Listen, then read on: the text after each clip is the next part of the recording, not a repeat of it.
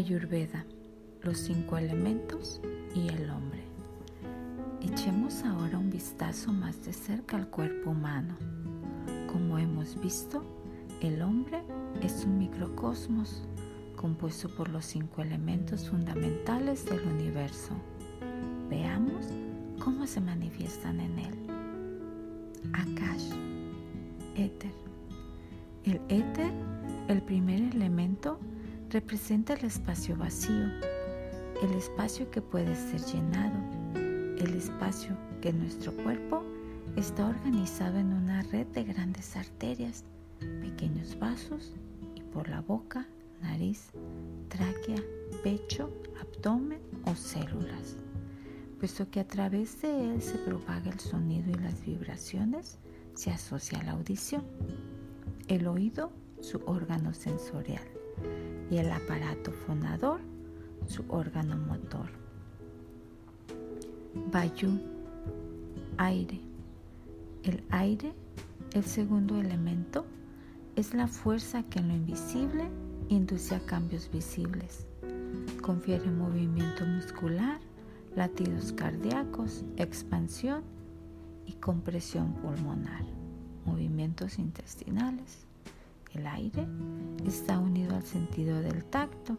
Su órgano es la piel y su órgano motor es la mano. Agni, fuego. El fuego, el tercer elemento, es la fuente del metabolismo. Se encuentra en el sistema digestivo, en la materia gris y en las células cerebrales. Se manifiesta por una inteligencia viva los procesos de digestión, pensamiento, regulación de la temperatura corporal y visión se rigen por este elemento.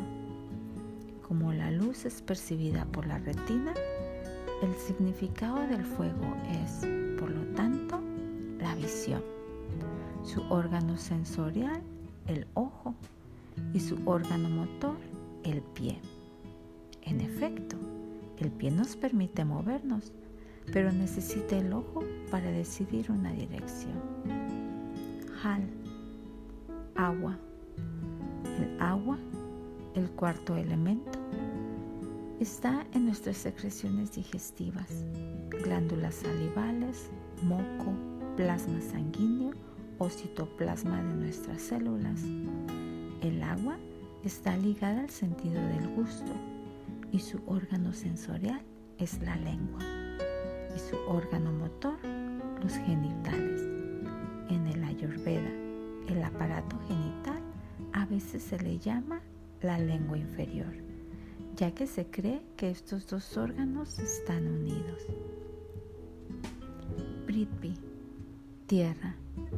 La tierra, el quinto elemento, el único sólido, predomina en los huesos, cartílagos, uñas, músculos, tendones, piel y cabello. El sentido ligado a él es el olfato. El órgano sensorial es la nariz y el órgano motor es el ano. En su función excretora, Riches dice que la persona estreñida generalmente tiene molestias respiratorias y un sentido del olfato modificado.